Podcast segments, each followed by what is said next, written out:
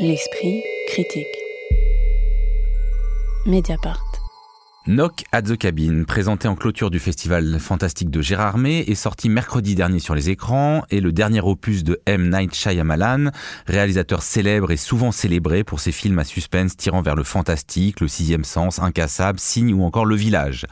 Il adapte ici un roman de Paul Tremblay, publié en français sous le titre La cabane aux confins du monde. Un couple homosexuel et leur fillette de 7 ans qui passent leurs vacances dans un chalet isolé au bord d'un lac voient quatre personnages armés d'instruments de torture pénétrer dans leur lieu de villégiature pour leur faire une proposition impossible, le sacrifice d'un des membres de la famille censé empêcher une apocalypse pour l'ensemble de l'humanité. À chaque refus, des millions de gens meurent, en tout cas c'est ce que semblent indiquer les informations télévisées qui leur parviennent, et ils risquent de se retrouver seuls sur une planète dévastée et dépeuplée, même si les membres de cette famille ont quelques raisons de se demander s'ils n'ont pas plutôt affaire à des homophobes, des fous complotistes, ou à de véritables cavaliers de l'apocalypse sans la fin du monde et de sa population. Alors le film est présenté comme un nouveau euh, thriller fantastique de quelqu'un qui est considéré comme un maître en la matière, bien que ces films puissent être jugés inégaux. Est-ce que le savoir-faire en matière de suspense de Shyamalan est présent dans ce film selon vous, euh, Occitane Lacurie Bon, réponse simple, commençons par une réponse simple. Je pense que oui, même si là, euh, il commence à tirer sur la corde. C'est-à-dire que, selon moi, Shyamalan, c'est vraiment quelqu'un qui est toujours euh, très fort pour s'imposer des contraintes impossibles. C'est-à-dire qu'il choisit, j'ai l'impression qu'il choisit toujours comme ça les œuvres qu'il va adapter.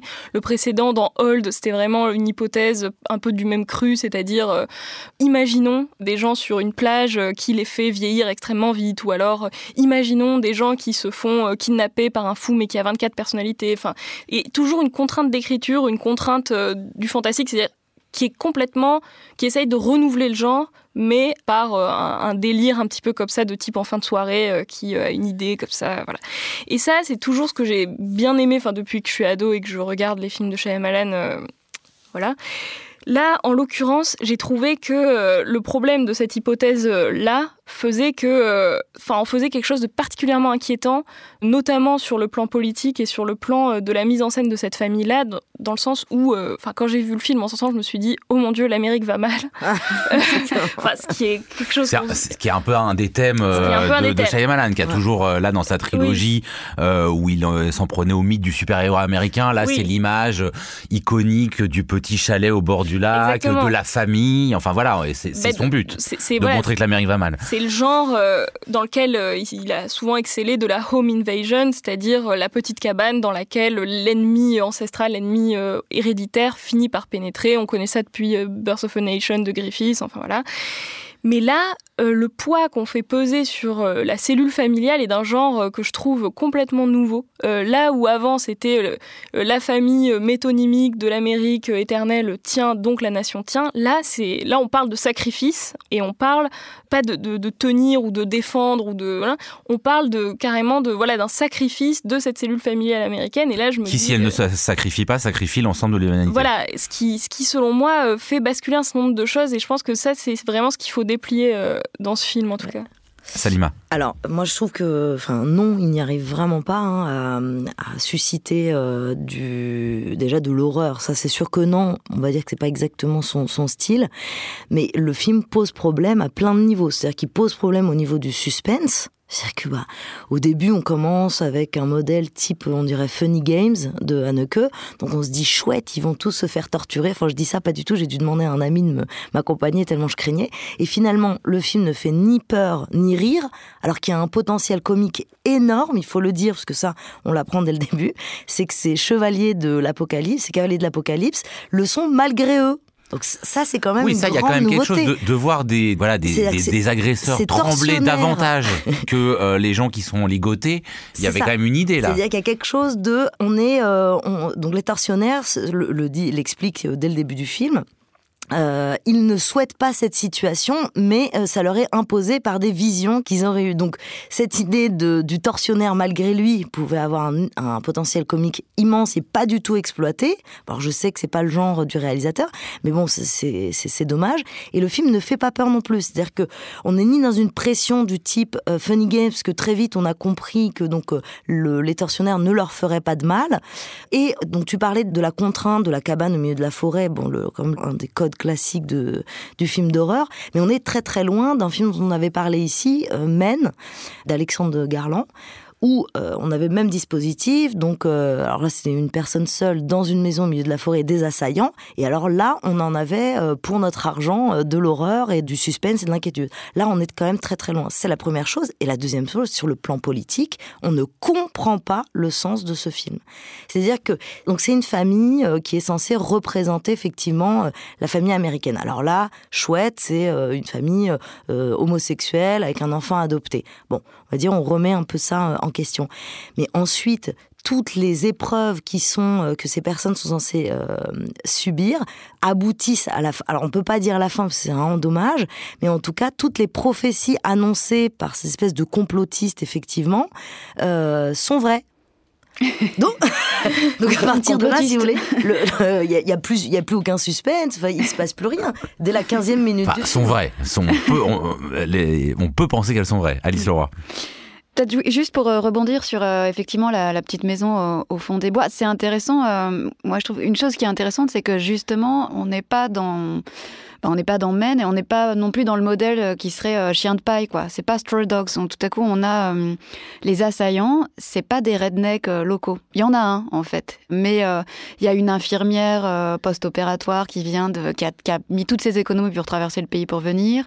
les assaillants, c'est plutôt, on va dire, l'Amérique populaire. Alors, le, bah, en fait, c'est un, un, bel alliage de ce qui fait l'Amérique dans toute sa diversité ethnique, sociale. Enfin, il y a une vraie petit échantillon de la nation américaine.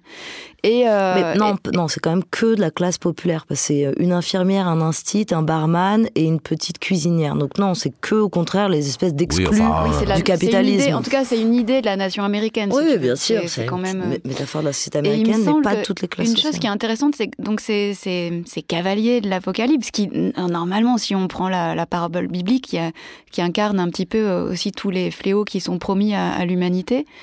Ici, ils entrent dans cette maison comme ils incarnent quand même une certaine idée de l'Amérique face aussi à, cette famille qui elle-même euh, ben, est une image de, l'Amérique.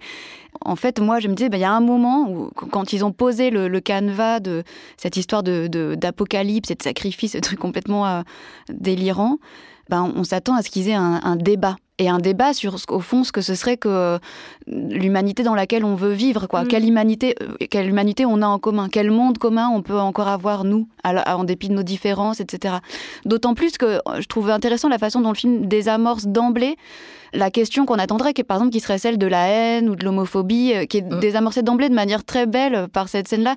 Et je crois que Salima a raison quand elle parle de. Oui, parce qu'il faut bien dire au début que le couple est convaincu d'être ciblé parce que c'est un couple bah, d'hommes ayant une, et la, la dimension satirique quand on a vu la bande-annonce, ça j'ai trouvé ça assez génial. Le seul switch du film, il est là quand même. Hein. c'est quand on voit la bande-annonce, on s'imagine que c'est des fous furieux homophobes, et en fait, effectivement, pas, du tout.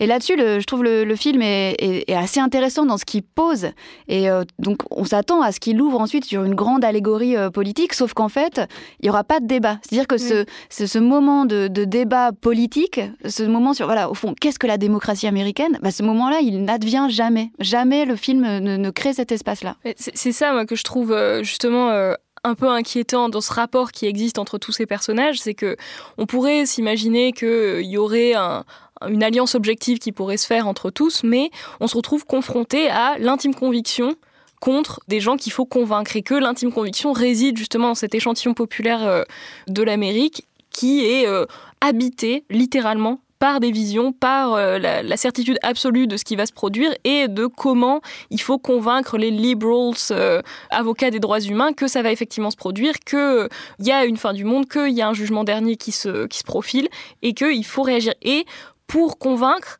qu'est-ce qu'on utilise? On utilise une télévision euh, et euh, des chaînes d'infos en continu sur lesquelles se passe voilà, à intervalles réguliers des flashs sur euh, tous les malheurs du monde qui, euh, jusqu'à un certain point dans le film, en plus, n'ont pas l'air si délirants que ça, vu ce qu'on a vécu ces dernières années. Oui, mais, ça, c'est la dimension satirique du film encore. Avec le, justement le caméo de chez Amalan qui apparaît comme ça dans une pub. Euh. De poulet frit. Non, mais ce qui est très, très. Enfin, qui est manqué aussi, c'est que. Alors, on peut effectivement, au début, se dire, finalement, ces assaillants, c'est une espèce de métaphore des chercheurs du GIEC qui viennent annoncer la fin du monde, c'est-à-dire l'effondrement quoi. Et pas du tout non plus. C'est-à-dire que cette piste-là, on peut pas non plus euh, la, prendre. On va pas dire comment ça se termine, mais voilà, cette, cette hypothèse ne, ne, marche pas. Moi, le seul truc que j'ai trouvé quand même assez euh, amusant, c'est cette idée que les assaillants se suicident, euh, et donc nous rappelle cette idée des martyrs, des fous d'Allah, mm. de, de, la solution, de l'idée de changer le monde par le sacrifice de soi. Sauf que bon, dans le cas des fous d'Allah, l'idée c'est aussi de tuer d'autres par la même occasion. Et là, ces personnes juste s'éliminent. Donc il y a une idée à la fois bon nihiliste de euh, on peut rien faire alors qu'ils viennent sauver euh, le monde euh, par leur mise à mort. Ça ne ça tient pas quoi. Il y a quelque chose qui qui, non mais effectivement on voit que le, le, le, film a certains un peu un côté bancal. Mais qu'est-ce qui fait ça? Est-ce que c'est le côté justement que on veut à chaque fois tenir un discours alors métaphorique, parabolique? Le, le film s'ouvre sur une scène où la petite fille joue avec une sauterelle hein, qui est emblématique dans l'Antiquité du fléau et après nous décline tous les fléaux. Et chez Stephen King. Quasiment une... Et chez Stephen King. Ouais. Parce a au moins trois plans une, références. Une dimension publique. Est-ce que c'est ça C'est de, de, vouloir. Il y a aussi évidemment une référence au conte. Hein. On est dans une mmh. petite maison. Ouais. Le titre, bah voilà. Euh, Knock at the cabin. Le, le, le, la figure. Alors lui, le catcheur, cet acteur quand même assez génial. impressionnant, euh, Dave Bautista, qui fait vraiment voilà. Euh, c'est l'ogre face à la petite fille. Hein. Il y a une scène en chant contre chant qui pour le coup est assez réussie de dialogue entre euh, qui ouvre le film. Est-ce que voilà, c'est cette volonté de de mélanger un peu toutes les morales, toutes les paraboles possibles qui pêchent euh, définitivement, Occitane Lacurie Bah oui, enfin c'est effectivement ce mélange qui pêche, mais en plus euh, la solution proposée à ce mélange, quoi, c'est euh, le suicide, le, sacrifice. Enfin, c'est-à-dire que c'est même pas le sacrifice héroïque qui avait pu exister dans d'autres films de Shyamalan ou même un peu classique ou un sacrifice de l'ordre de la rédemption. Enfin, le cinéma américain nous a tellement habitués aux arcs de rédemption dans lesquels le, sacrifice bah, est l'aboutissement. Mais là, euh, personne n'a rien fait, personne n'a rien demandé. Même le, le, seul personnage qui éventuellement pourrait euh, s'inscrire dans un truc de l'ordre de la rédemption, bah, finalement, c'est pas exploité. On a la confirmation qu'il avait eu un passé euh, haineux bien plus tard, donc en fait, ça ne tient pas. Et personne n'a rien fait. Simplement, c'est sur nous que ça tombe. Enfin, et, et ça, mmh.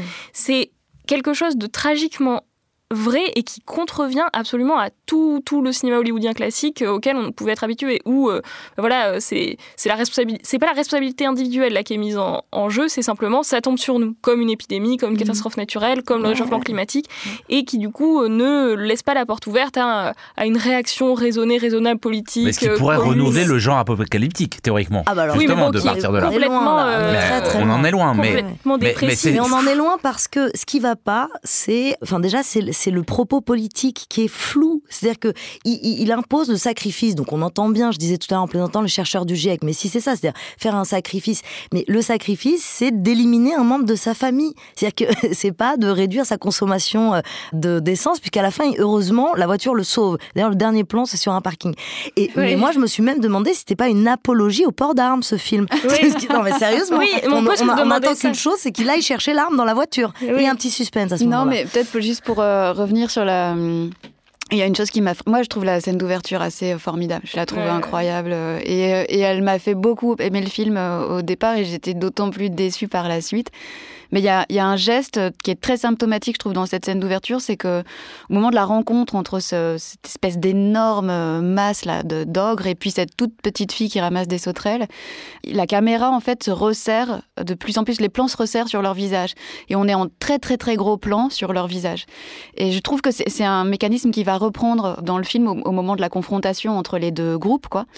Et il me semble que euh, que ce geste-là, dont moi je me suis demandé pourquoi il faisait des plans si serrés, il est un petit peu, euh, enfin, il est un petit peu à l'image du film, c'est-à-dire que c'est un film qui passe son temps à resserrer le huis clos, à le refermer, et qui du coup, euh, faisant ça, euh, finit par se barrer un petit peu toutes les options possibles qui permettraient d'ouvrir le film vers mmh. autre chose, et notamment vers une dimension qui, moi, m'aurait intéressé, c'est euh, c'est la satire, la satire politique. Autant aller à plein dans ce régime-là, qui serait celui de la, de la comédie euh, horrifique, mmh. et qui serait en même temps un espace pour euh, complètement déboulonner le, le genre du film d'apocalypse et en faire une une, une satire grotesque. Knock at the Cabin de M. Night Shyamalan, c'est sur les écrans depuis mercredi dernier, 1er février.